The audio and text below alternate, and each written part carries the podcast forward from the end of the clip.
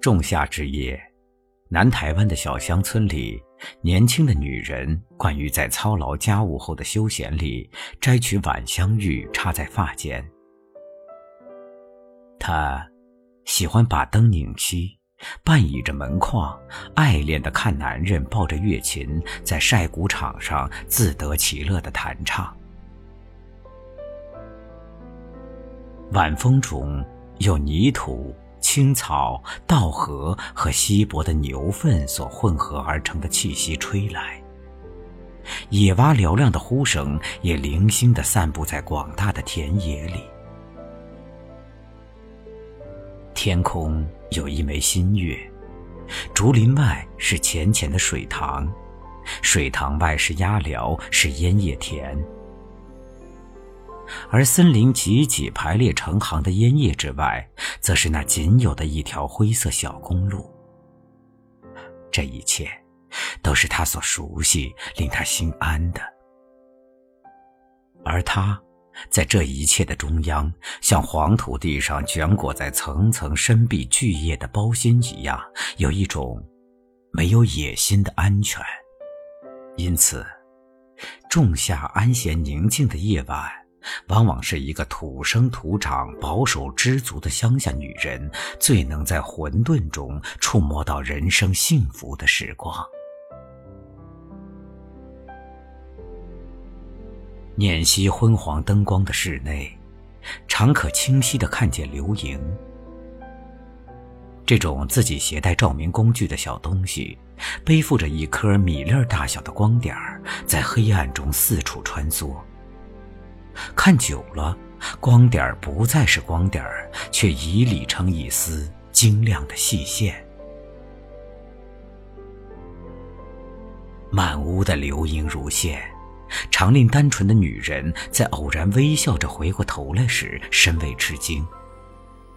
她为眼前的景象所迷惑，却又在迷惑中模糊的觉得感动，因为。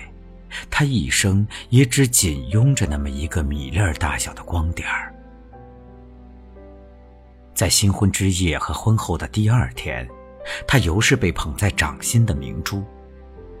然而，当进入厨下洗手做羹汤的第三日开始，他便必须卸下彩蝶式的嫁衣、晚霞般的胭脂和少女所有清梦。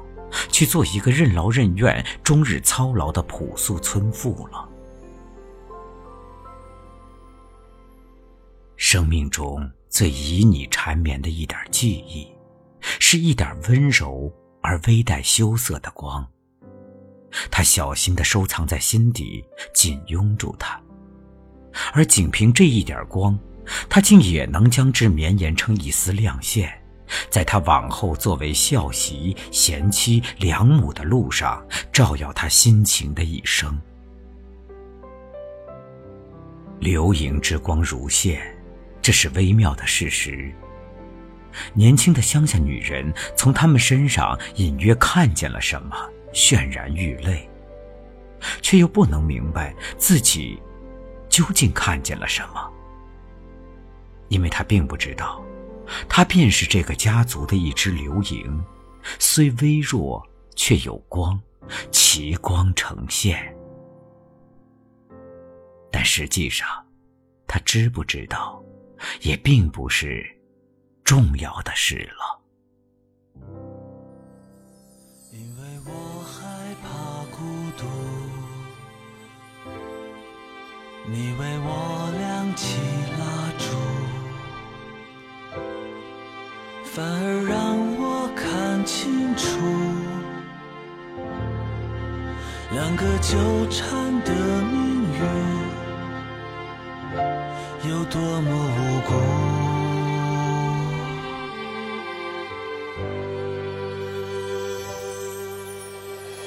看你头发那么黑，那么长。一直铺展我的路。无可奈何的是，你爱上了一座雕塑，苍白的没有温度。看我的爱那么细。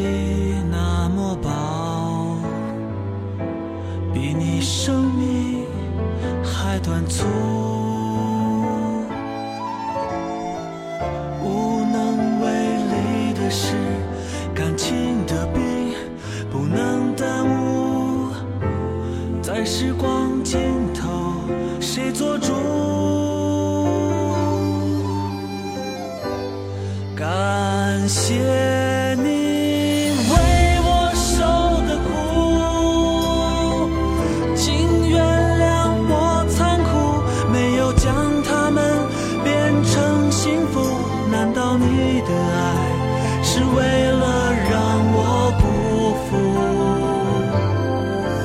谢你曾经为我哭请原谅我糊涂反而将泪水变成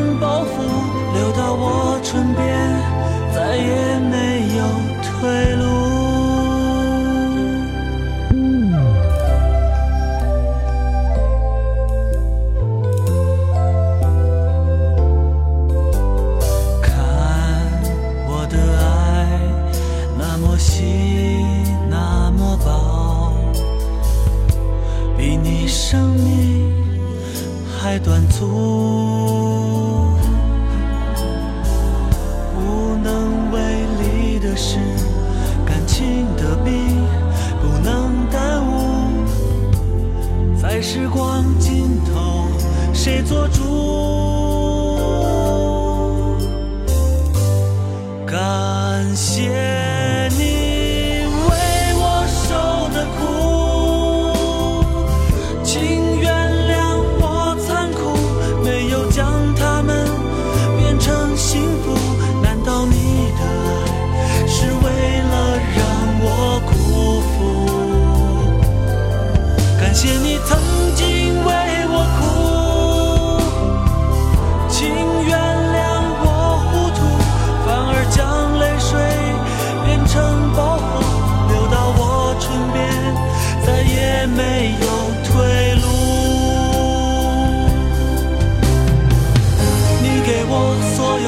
所有的祝福我还你最后最后最后的错误感谢你为我受的苦。请原谅我残酷没有将他们变成幸福